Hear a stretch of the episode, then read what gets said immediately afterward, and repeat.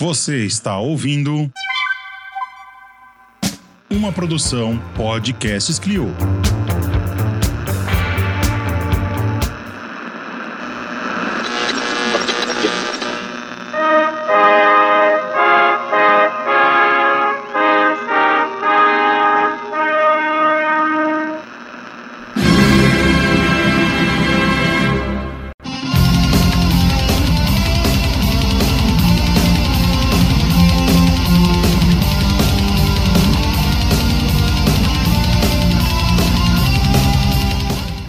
Dia, boa tarde, boa noite, desgraçados e desgraçadas do Brasil.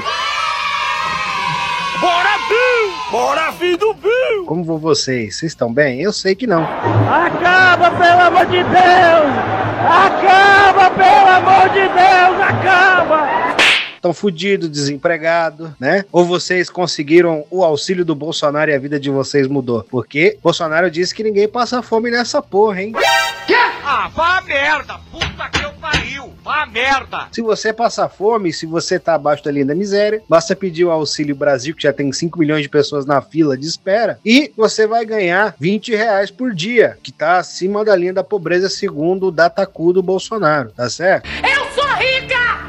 E é isso, estamos aqui de novo com mais um comunista de plantão, eu, Vitor. Gostoso. Novamente com o Luquinhas. Luquinhas está aqui hoje, filme forte. Estamos gravando às 11 da noite de um domingo frio. E vamos trazer mais um episódio desse programa maravilhoso para você, tá certo? Dá um recadinho inicial aí para pessoal, Luquinhas. Um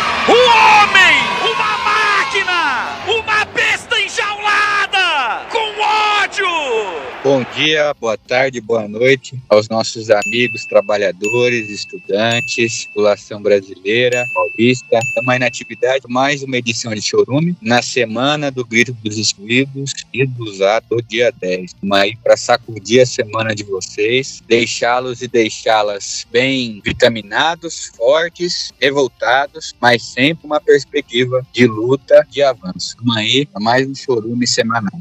Bora, porra! Como diria Kleber Bambam, um dos nossos patronos desse podcast. Bora!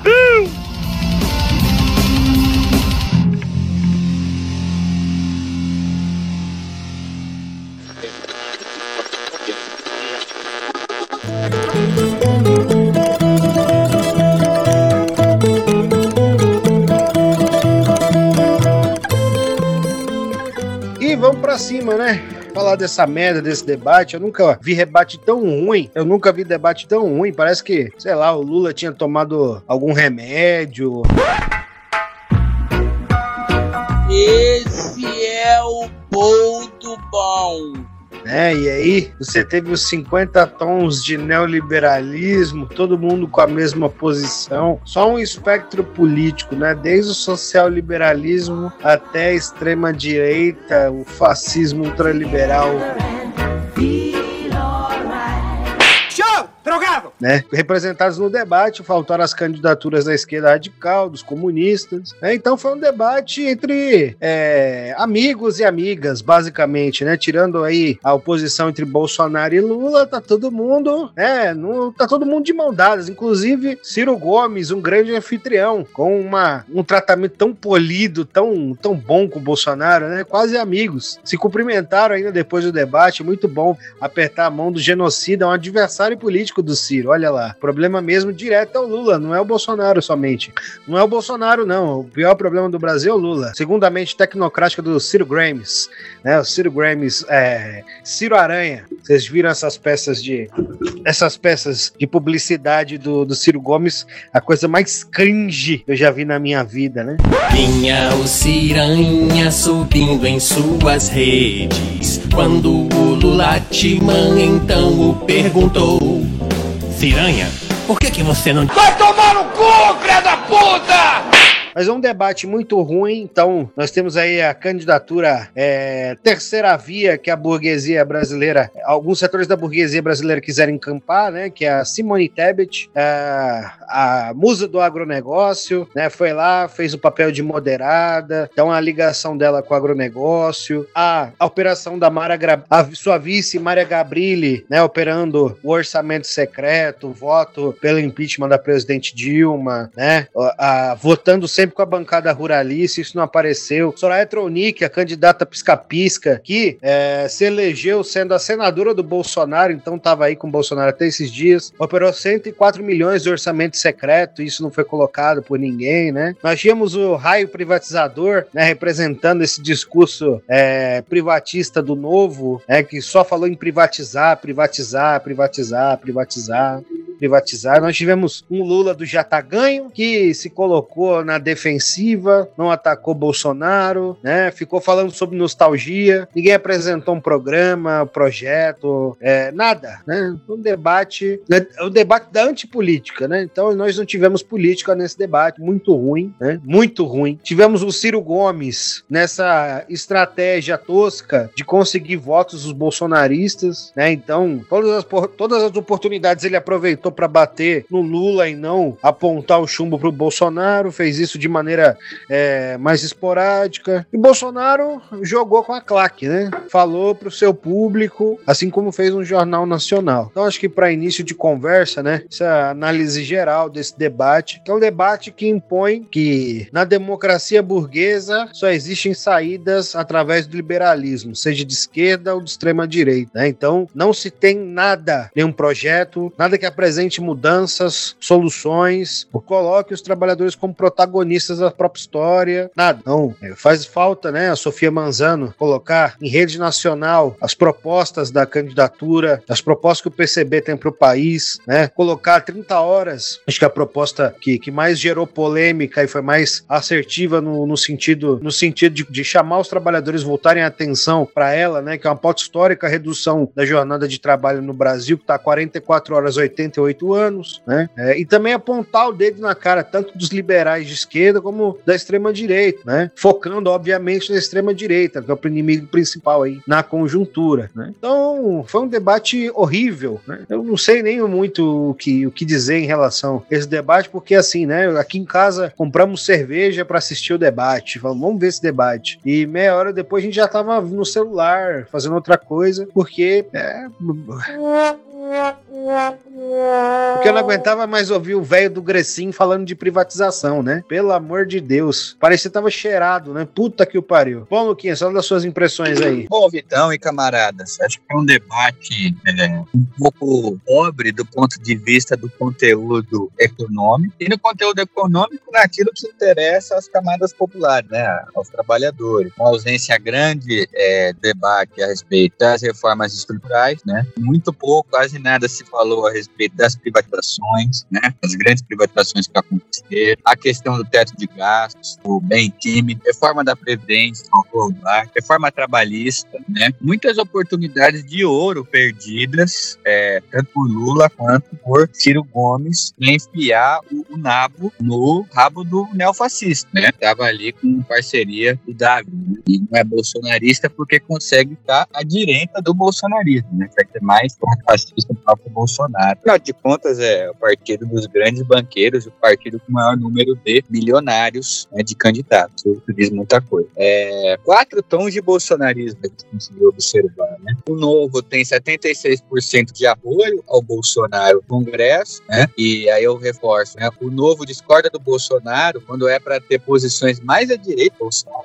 O MDB, mais especificamente a Simone Tebet, mais de 80% de é, acompanhamento ao governo, de adesão às pautas do governo nas votações do Congresso, tanto da Simone Tebet, candidata pela Federação né, Partidária do PSDB, Cidadania e MDB, quanto a Soraya Tronic, senadora da União Brasil, que era até ontem senadora do Democrata, né, que teve uma fusão com o PSDL recentemente, mas bolsonarista também, até os 45 do segundo tempo. Também é outra que acompanhou o governo nas votações e mais de 80% das oportunidades. É um registro importante para se ter feito. Yeah!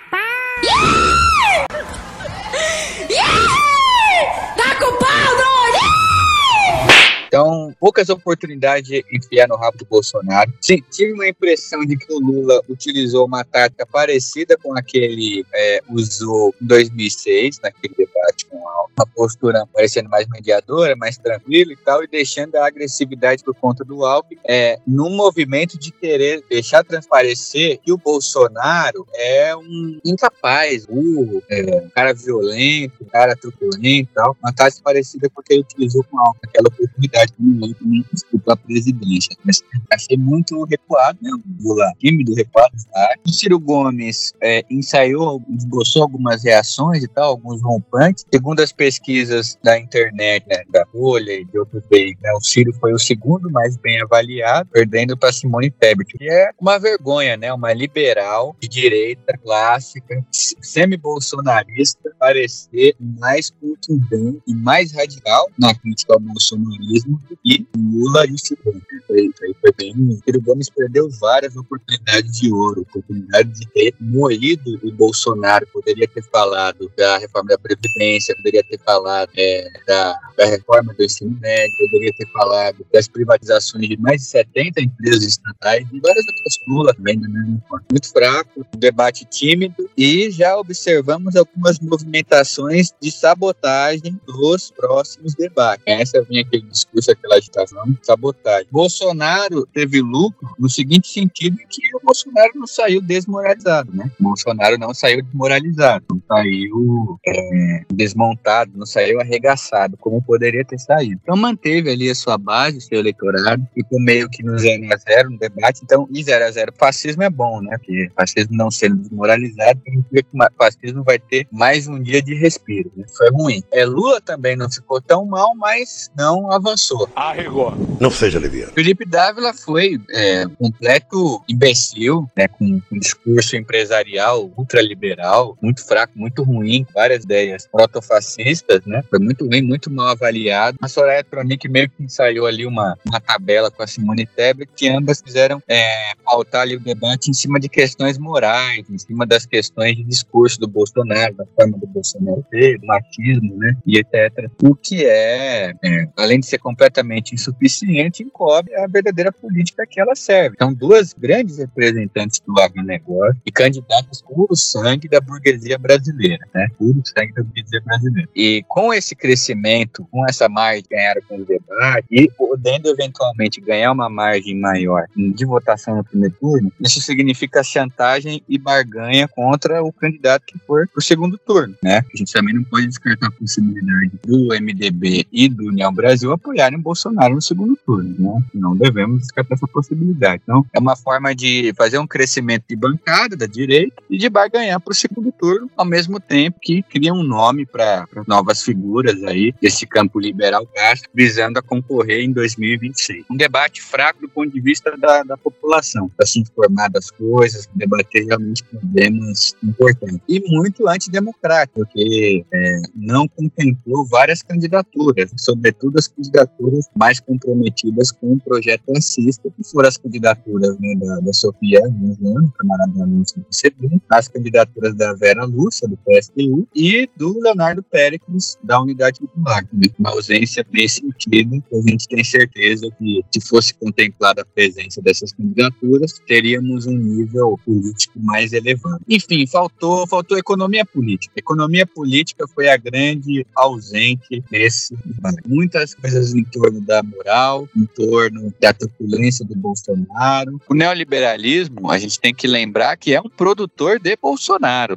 né? O neoliberalismo, ele é uma fábrica de fascistas e protofascistas, conservadores, de desagregação social, de destruição de serviços públicos, né? O neoliberalismo é uma roubagem capitalista, produz aquilo que tem de pior na política. Então, atacar essas bases do programa é fundamental. Então, a questão é da reforma tributária também foi colocada. Quer dizer, foi colocada pela Soraya, da, do ponto de vista liberal, né? Diminuir os impostos para os capitalistas. Faltou, faltou comentário, programa de desenvolvimento de obras públicas, né? Como combater efetivamente a fome, propostas concretas para geração de emprego, ausências aí relevantes e, e bem sentidas, né? É, a tendência é continuar esse tipo de postura nos próximos debates. Talvez o Ciro Gomes, para tentar é, recuperar um pouco a sua credibilidade com terceira força e não ser engolido pela CITEP, talvez o Ciro Gomes venha com uma postura um pouco mais agressiva, traga mais a, a economia na jogada. Mas, até agora, bem fraco e reforçamos, né? Muito antidemocrático. A ausência das candidaturas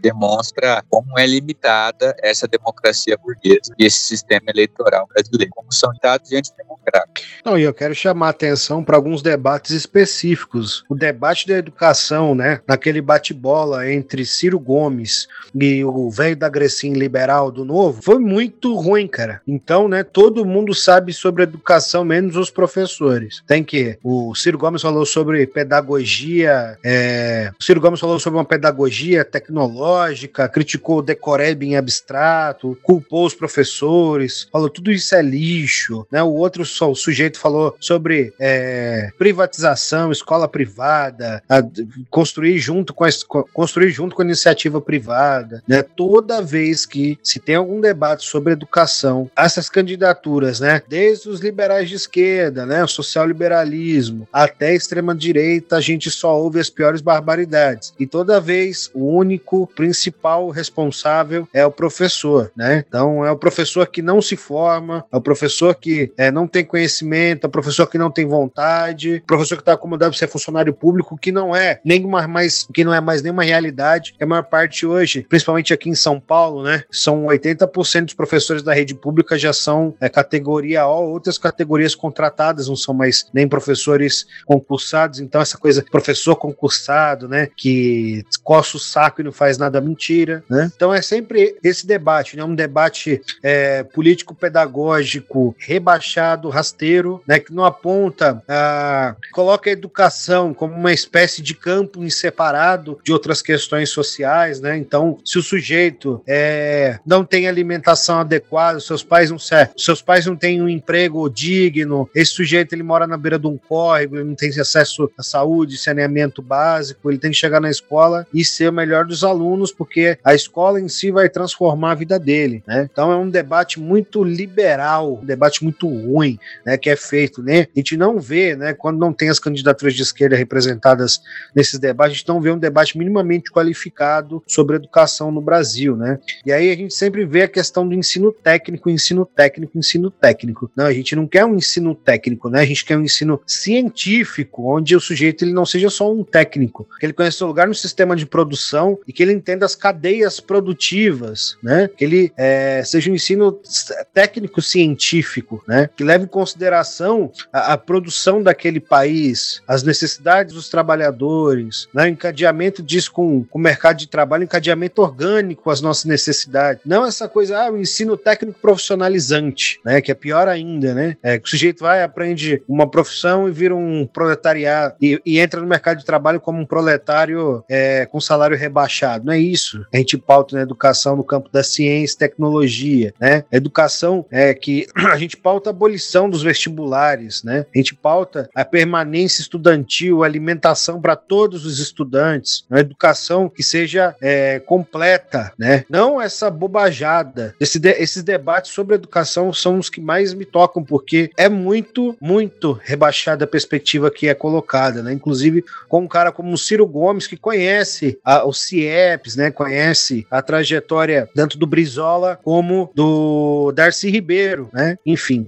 outro campo, né? E aí nesses debates sempre surgem as propostas aerotrem, né? A Soraya Tronic trouxe o imposto único como uma novidade, né? Então, ela vai bater nisso até o fim da sua própria vida. Imposto único, imposto único, imposto único, imposto único. Tem o Grecim da privatização, o Felipe Dávila ficou falando de maneira abstrata sobre privatizações, privatização, privatização. O, o Ciro cantou, né, a, o seu canto de sereia para os religiosos do PND, aceita que ele tem no PND. Né, o, o, Lula é, acha que o inimigo está vencido, então ele está só segurando o round. Né? É um debate do, é, do ponto de vista da classe trabalhadora muito ruim, né? É um debate que as pessoas assistiram e ficam menos interessadas ainda por política, né? E, e isso vai refletir nas urnas, em mais votos nulos, né? em menos esclarecimento, né? Em, em menos debate sobre as questões principais, estruturais que o país precisa precisa resolver para que a gente tenha um mínimo de dignidade em nossa vida, né? Então, não falar sobre a reforma da Previdência, né? Não falar sobre orçamento secreto, não falar sobre as emendas impositivas, não falar nada disso, né? Eu esperava que o Lula pelo menos falasse falasse nas emendas impositivas, mas não falou que vai governar com elas, que vai lidar com esse Congresso, já falou que vai barganhar, né? Enfim, é, o que fica de lição desse debate é, primeiro, a democracia né, liberal burguesa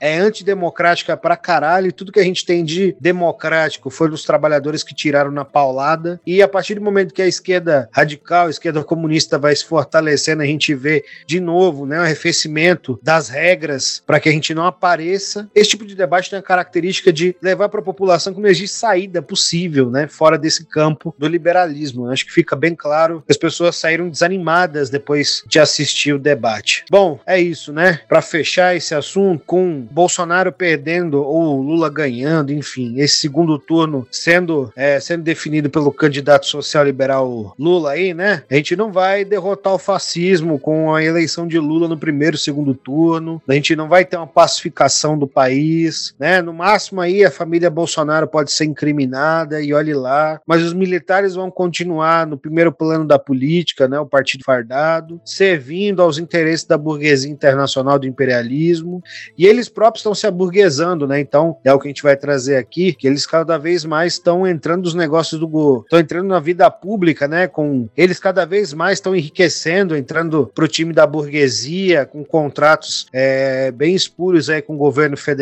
né? Então, eles estão defendendo os interesses corporativos, os interesses de classe, né? É, esses caras não vão sair da política brasileira, né? Bom, Luquinhas, tem mais algo para dizer aí? É, Vitão, só, só complementando rapidamente, acho que fazer um, um grande esforço coletivo para que a gente divulgue os debates e os temas de interesse realmente da população trabalhadora é, é fundamental. A gente debater as grandes questões do país e do mundo, né? Como é que o país pode lidar com essa crise sistêmica do capitalismo? né? Como que a gente pode amenizar os efeitos dessa crise? Como que a gente pode tomar medidas emergenciais para melhorar as condições de vida do nosso povo? E medidas emergenciais que, ao mesmo tempo, eduquem politicamente a nossa população? Como que a gente pode avançar das medidas emergenciais para medidas de médio e longo prazo, né? Para realmente ter um país no rumo do desenvolvimento, mas um desenvolvimento que coloque o trabalhador no primeiro plano, né? Acho que é fundamental a gente trazer esse debate, né? Da mobilização popular, da organização política, dos problemas centrais que afligem o nosso país. Não tem como a gente debater seriamente os rumos do Brasil se a gente não tocar nas grandes reformas liberais. Como que nós vamos desenvolver o país e combater a fome, a pobreza etc., sem mudar essa política de precarização do trabalho? Ou nós vamos ter um país rico e pujante com um bando de um monte de vendedor de bolo de pote, trabalhador é, de aplicativo, operador de call center, gari. É assim que nós vamos avançar? Só se for para engordar o bolso de 1% da população, né? Se realmente para manter 1% da população na opulência, né, no luxo, aí realmente essa é a política correta. Agora, se for para beneficiar 80, 90% da população, complicado. Temos que tocar nesses temas centrais. Então, nosso papel, enquanto revolucionários, pessoas de esquerda, pessoas progressistas, pessoas comprometidas realmente com o avanço democrático, é trazer esses temas à tona e cobrar esses temas das candidaturas que a gente está apoiando. Procurar verificar o que, que essas candidaturas estão apoiando e o que os partidos dessas candidaturas apoiam e apoiaram nos grandes temas do país. Isso aí é muito importante. Então, é, fazer esse debate junto com a mobilização das pessoas, a participação das pessoas na luta, sobretudo, é fundamental para que a gente possa avançar e para que a gente tenha um horizonte mais esperançoso. Bom, meus queridos, vamos para a próxima então, né?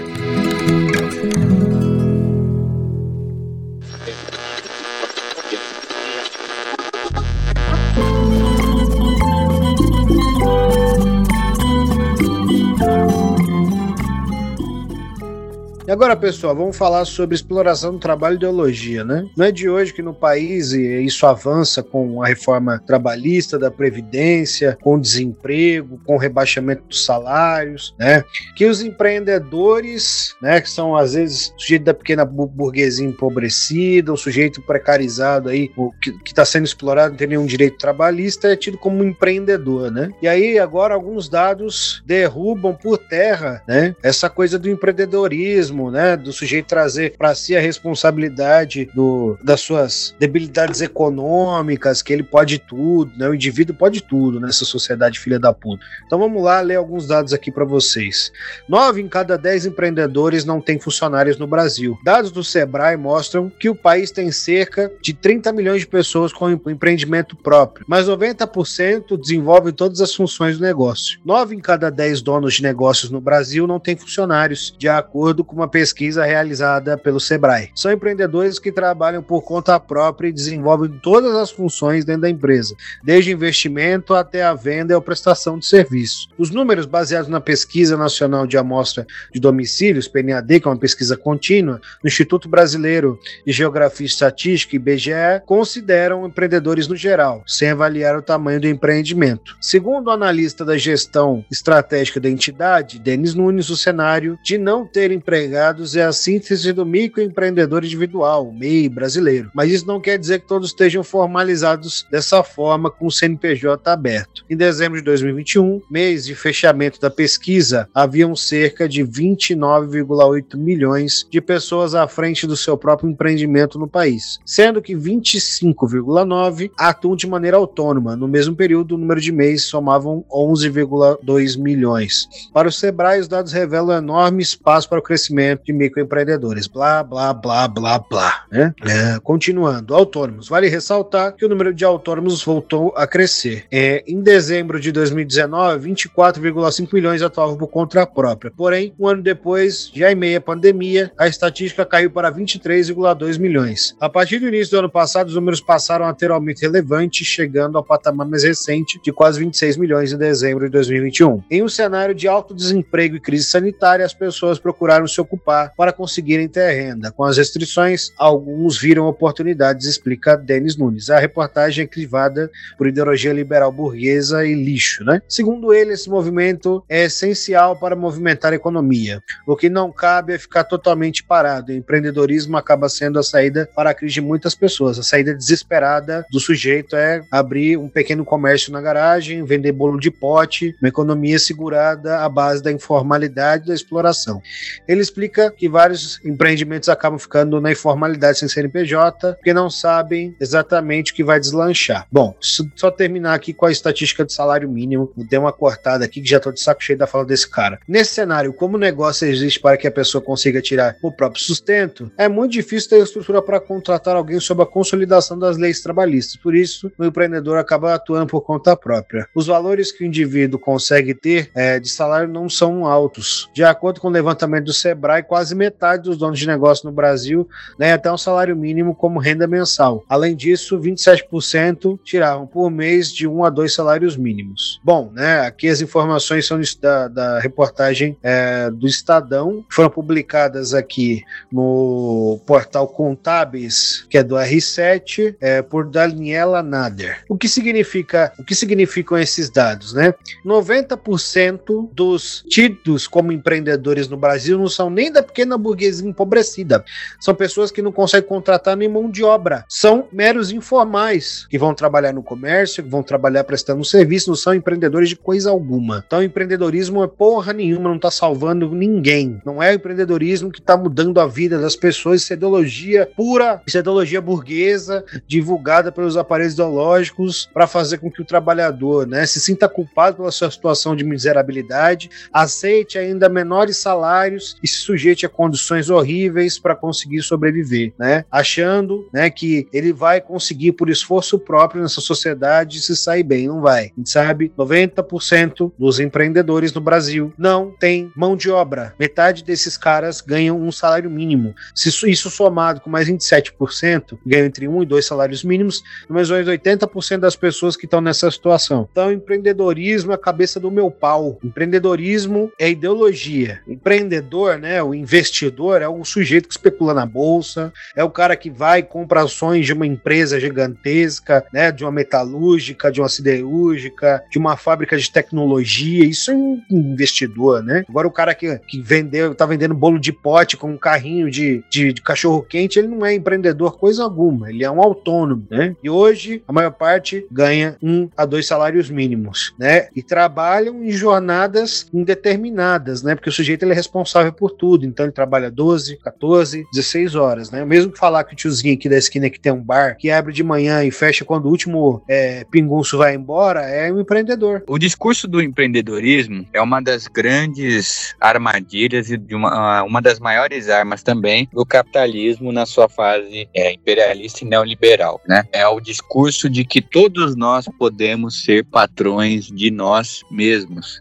É um discurso que visa a desregulamentação do trabalho e a falta de proteção do trabalho, a destruição, na verdade, dos direitos trabalhistas, né? Visa a precarização do trabalho para que a gente trabalhe sem registro, sem carteira assinada, sem é, direitos trabalhistas, sem aposentadoria, sem normas regulamentadoras, sem normas de segurança do trabalho, para que a gente seja explorado até a última gota de suor e de sangue. Nem que para isso seja necessário a morte de boa parcela parcela da força de trabalho. Né? O empreendedorismo vem para esse discurso, ganha muita força nos últimos 20 anos, é, né, com uma, o aumento aí das políticas neoliberais, o aprofundamento da crise do sistema capitalista, né, uma conjuntura aí de, de fortes governos de direita, né, já nos últimos seis anos, não à toa, teve um aumento estrondoso do número de pessoas na informalidade. E aí a gente se depara com os dados de que grande parte dos empreendedores, entre aspas, a maioria, recebe até dois salários mínimos, que na verdade não são empreendedores, são trabalhadores, né? Eu mesmo sou MEI, né? Passei a ser MEI é, desde o final de 2020, trabalhei muito tempo no telemarketing, depois virei MEI, mas não deixa de ser um trabalhador, não deixa de ser um trabalhador. A diferença é que não tô é, com carteira assinada, mas sou um trabalhador. Continuo vendendo minha força de trabalho, né? Então esse discurso é uma das maiores furadas, se não a grande furada do século 21. É a grande mentira que o sistema tenta vender para milhões de pessoas todos os dias. Não tem espaço para todo mundo. A riqueza sempre vai estar concentrada dentro do sistema capitalista. Não tem como você ter um sistema capitalista, todo mundo seja classe média, pequenos produtores, não tem como. A riqueza ela é absorvida, ela é montada à base da exploração. Sem exploração não existe capitalismo. Capitalismo se destrói. Tem que ter exploração, tem que ter concentração de riqueza, tem que ter uma classe dominante explorando a classe dominado. Até porque, é, vamos ser honestos, né? Vocês realmente acham que o dono do Itaú, os donos é, do Santander, os donos do Bradesco, os donos da Rede Globo, os grandes empresários do agronegócio vão realmente abrir mão, assim, tranquilamente das suas riquezas e dos seus lucros? Vão abrir, tá? mão, tranquilamente, realmente. Vão aceitar que parte dos seus lucros seja repartido com a classe trabalhadora? Claro que não vão aceitar. O livre mercado é uma falácia do liberalismo. O mercado tende aos monopólios, ele tende à concentração de riqueza, de capitais, de grana. A livre concorrência é um mito. Há pelo menos 100 anos ela é um mito. É mais, né? Pelo menos desde a Primeira Guerra Mundial, a livre concorrência é um mito, sendo bem generoso, porque tem pensadores que marxistas que dizem que a livre concorrência na verdade nunca existiu, nem no período do Marx, já tinha uma grande concentração de capital, como Marx já colocou, né, no, nas suas obras, mas ainda não tinha a fase imperialista totalmente desenvolvida, né, durante a sua, sua vida, como fase superior do capitalismo. Mas, enfim, é, o livre concorrência não existe. Existe. É monopólio puro. Monopólio puro. Você abre um novo, entre aspas, né? Cria-se um novo mercado, um novo segmento, já vem monopólio. Já vem monopólio. É só ver a questão do Nubank. Nubank já virou um monopólio. Os concorrentes do Nubank foram absorvidos pelos, pelos bancos tradicionais, pelos grandes bancos. Já tem monopólio, já vem gente em cima, já, tem, já vem grandes empresas em cima. Olha luva de pedreiro. Já tá cercado por um monte de empresa. Não tem espaço. Não, não tem espaço. Tem essa. Ou vocês acham que a, a Globo abriu espaço assim pro Netflix, por exemplo, de boa? É monopólio, é grana, capital. Uma inversão de capitais fodida vindo do estrangeiro. É monopólio. Olha as empresas de aplicativo que é, de transporte de pessoas, passageiros aí que vieram para concorrer com a Uber. Quantas estão de pé ainda? Quantas estão de pé? Olha a quantidade de bancos brasileiros há, há 30 anos atrás, 40 40 anos atrás, tinha ainda um número razoável de bancos, né? Já bancos grandes e tal, mas tinha uma variedade maior. Olha quantos bancos nós temos hoje.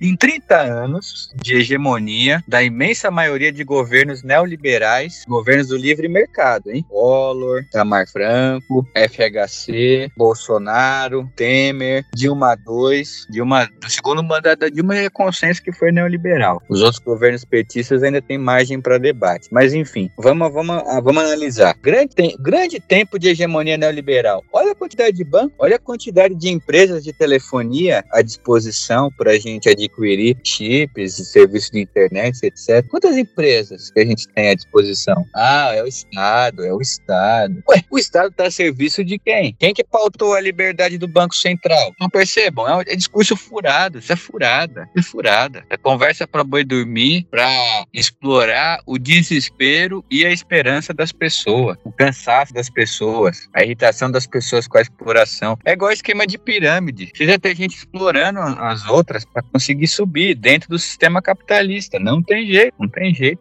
Agora, podemos sim, com muita luta, organização popular, criar mecanismos para limitar essa exploração e, ao mesmo tempo, dar força política para os trabalhadores, para que os trabalhadores percebam cada vez mais que são eles que produzem a riqueza nessa porra toda, que são eles que têm que mandar. Nós, né? Eles não, nós, que aqui eu e o Vitão também somos trabalhadores, né? É, essa é, aí dá para fazer, dá para avançar a luta dentro do sistema e ajudar a criar consciência política cada vez mais para que nós trabalhadores tenhamos essa consciência de que a gente que produz a riqueza, por que a gente não manda? A gente não precisa de chefe, a gente pode ter uma sociedade a nossa imagem e semelhança, né? Então é, é um discurso que precisa ser ferozmente combativo de maneira sistemática e essa reportagem foi muito ilustrativa nesse sentido. Empreendedorismo é uma grande falácia. É uma grande falácia. É uma das maiores mentiras que o capitalismo é, vende no século XXI, sobretudo nos países pobres, né, países da periferia do sistema. Então é isso. Agora é preciso também que a gente reflita dentro do movimento sindical, e eu falo para vocês como sindicalista também, é, novas formas de organização e que os sindicatos sejam cada vez mais dinâmicos e atentos a essas modificações para conseguir organizar essa parcela de trabalhadores. Nós precisamos absorver essas pessoas que são MEI, que são PJ, que estão na informalidade, que estão desempregadas, né? Principalmente no movimento sindical, no primeiro momento, e também no movimento popular, nos partidos políticos de esquerda. Nós temos que absorver e organizar essas pessoas, porque a saída para essas pessoas é a organização. São sindicatos e cooperativas, principalmente os sindicatos, né? E tem possibilidades. Nós vimos os trabalhadores da a Amazon pelo mundo conquistarem vitórias importantes. Obrigaram a Amazon a negociar com o sindicato, né? Venceram a Amazon e fundar, estão fundando sindicatos, né? Isso aí é muito importante. Facebook tem acontecido isso, na Google, né? Que são os grandes símbolos desses novos tempos, né? Tempos de relações de trabalho entre aspas flexíveis, né? É, mas é possível, é possível. Agora precisamos debater, precisamos pautar um projeto de país que leve em conta essa grande parcela da população que quebre essa relação de precarização para que avance na luta política, né? Porque só avançando na luta política também é possível é, conquistar medidas efetivas de é, vitórias, né? De relações de trabalho mais decentes, né? que não sejam com base na precarização.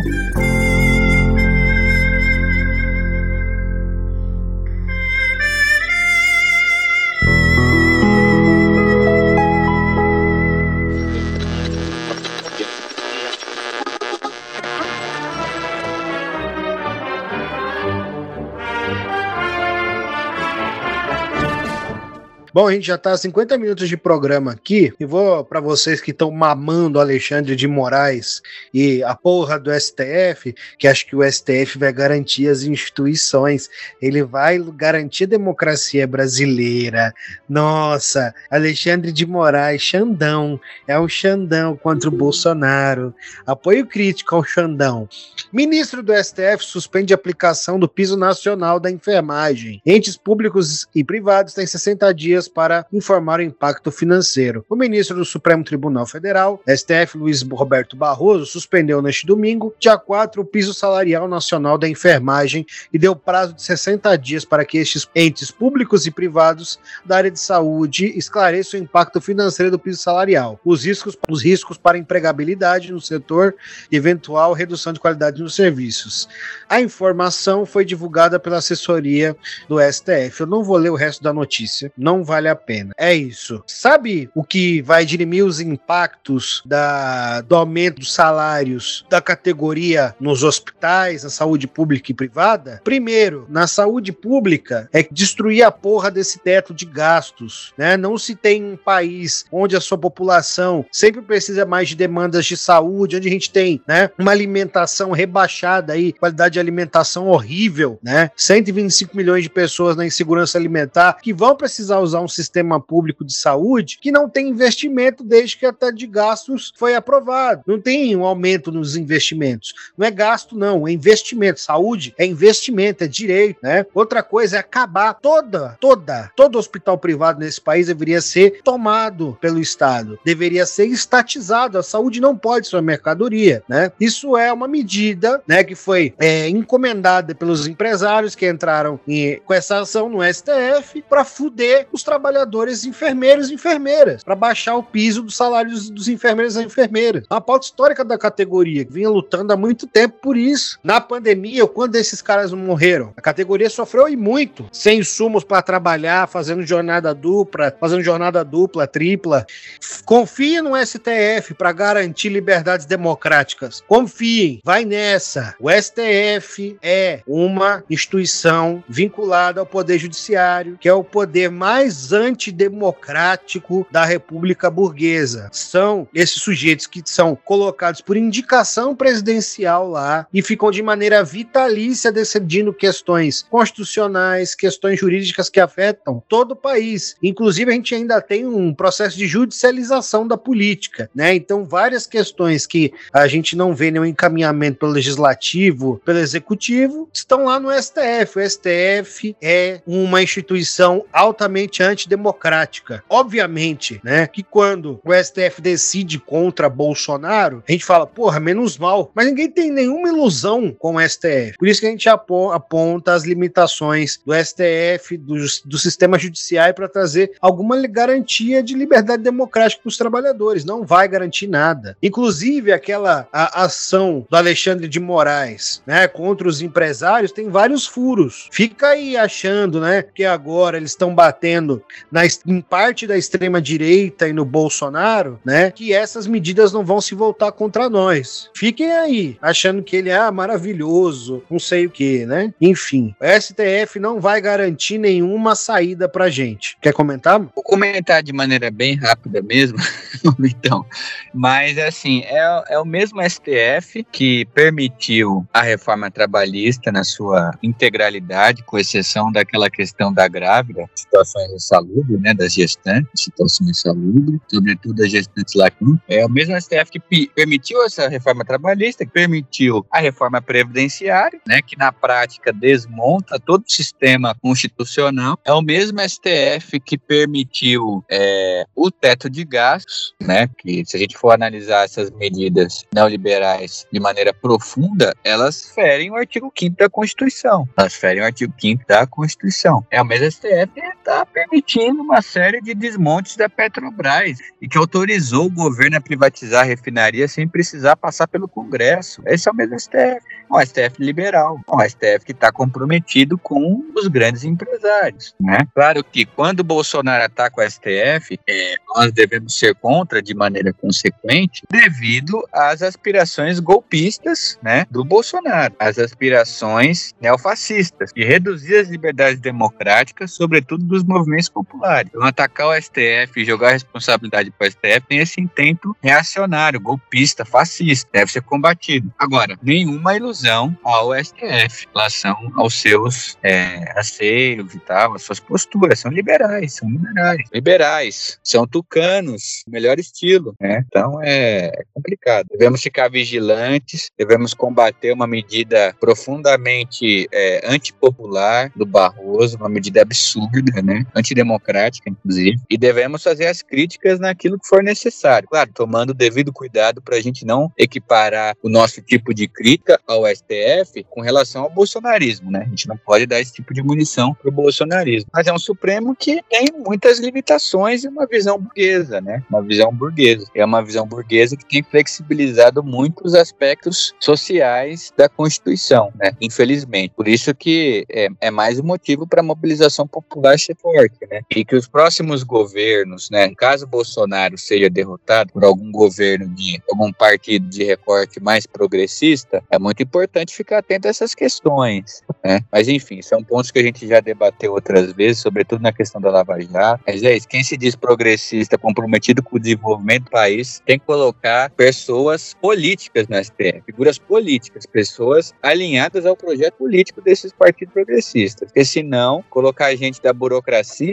para se alinhar aos interesses do mercado é dois palitos. E por que Bolsonaro faz todas essas críticas ao STF? Né? Por que o Bolsonaro aponta sua agitação fascista ao STF? Que é um alvo fácil. O STF, por conta dessas suas características, se transforma num alvo fácil. Né? Quem em sã consciência consegue defender o STF de maneira plena? Não, uma instituição democrática, instituição é, que garante direitos. Não é, porque não é. Né? Obviamente, Bolsonaro né, ataca o STF de maneira e com os motivos errados. Né? É uma agitação fascista. Mas é porque a instituição é frágil mesmo. E é uma instituição aí que vem né, aprovando, como o Luquinhas colocou, coisas como impeachment da Dilma, prisão do Lula, né? Assim, que basicamente chancelou um golpe de Estado, né? Então não temos né, é, que, que jogar todas as nossas fichas e esperanças no STF. Bom, por hoje a gente já falou demais. E aqui quero mandar um recado para os alunos do Colégio Estadual Heróis da FEB. Pessoal, é o seguinte: tá na hora de vocês pararem de ficar fumando maconha depois da aula somente e vir se organizar no MEP e na UJC, tá ouvindo? Então aí, se vocês tiverem interesse em conhecer o Movimento por Escola Popular, o movimento, se vocês tiverem interesse em conhecer o Movimento por uma Escola Popular e a União da Juventude Comunista, vocês vão fumar maconha depois de militar, tá certo? Então, entra aí em contato pela página, manda mensagem aí, eu sei que vocês ouvem toda semana a gente e vamos construir o Grêmio da escola e outras lutas que estão para além do muro da escola, tá certo?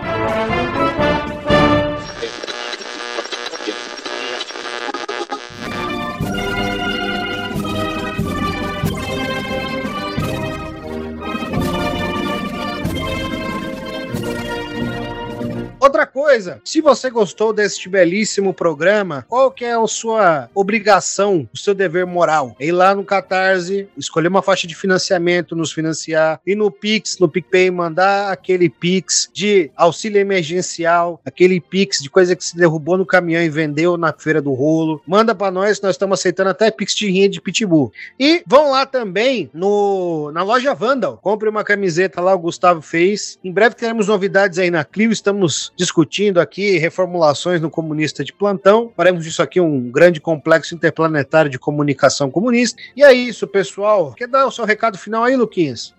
Bom, gostaria de agradecer demais a companhia de vocês até aqui, do meu querido camarada Vitão aí, vamos ter muito trabalho, próximo dia 7 dia 10, um grande camarada aí da, das lutas. Queria agradecer a toda a equipe do Clio e queria aproveitar também para mandar um grande beijo aí, um grande abraço para todos os meus camaradas e minhas camaradas aí da, da unidade classista, na batalha firme para organizar a classe trabalhadora, né, para avançar aí numa perspectiva classista, né, contra os patrões, contra o protofascismo, contra a prelegagem também. Mandar um grande beijo, abraço aí para Juliana, Marcel, Mazine, é, Júlia, Camila, enfim, Marcele, Hamilton e todos os nossos queridos camaradas da nossa corrente sindical. Queria aproveitar e fazer algumas indicações, é, eu ando revisitando nos últimos dias. Queria indicar, principalmente para vocês que estão se aproximando mais da militância, para que vocês que já são militantes, né? É, um livrinho tem, você encontra no Sebo, tem no marxist.org também. Citações do presidente Mao, capítulo sobre linha de massas. É muito legal. Tem citações muito boas e ajudam no trabalho. Estou fazendo uma leitura também de um clássico da teologia da libertação, do Clodovis Boff. Infelizmente, o Clodovis Boff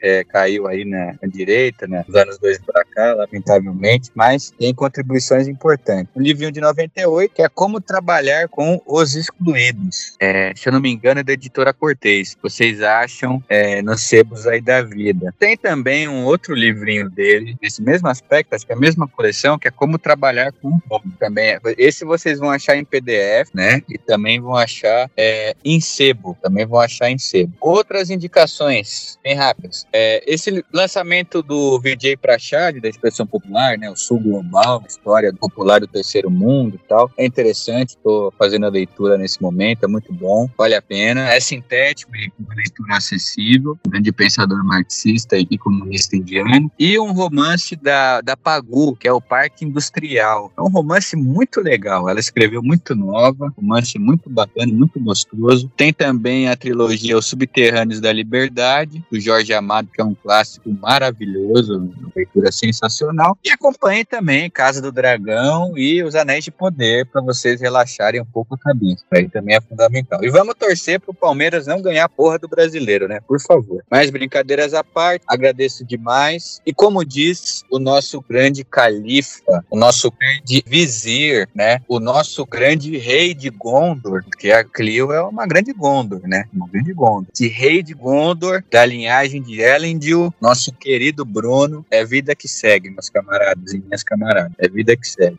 E é isso aí, pessoal. Ouçam também os outros podcasts da podcast, da Podcasts Clio, né? Temos aí o Ficha da Luto, Leitura Relâmpago, Clio, é, História e Literatura, ClioCast, né? O nosso primeiro podcast. Temos o Mambembe, o Museando. Então você tem vários outros podcasts aí. E o medievalista. medievalista. É, não podemos esquecer o nosso grande medievalíssimo, mais ouvido podcast, né, Luquinhas? O, o nosso mais ouvido podcast, o nosso Brunão, já deu aula magna em universidade, tá em programa universitário, bicho é brabo demais.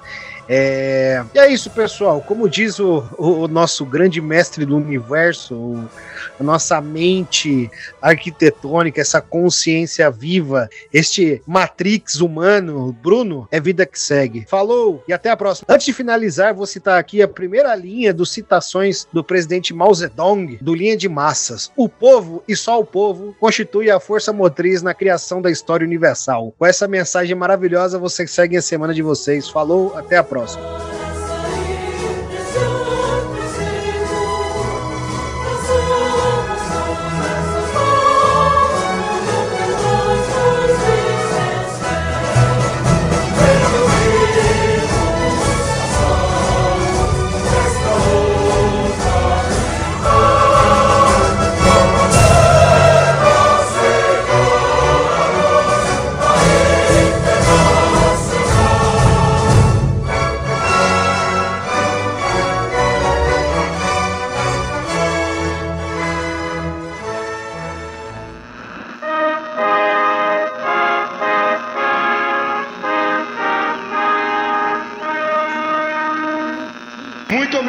com Deus, valeu. Santos!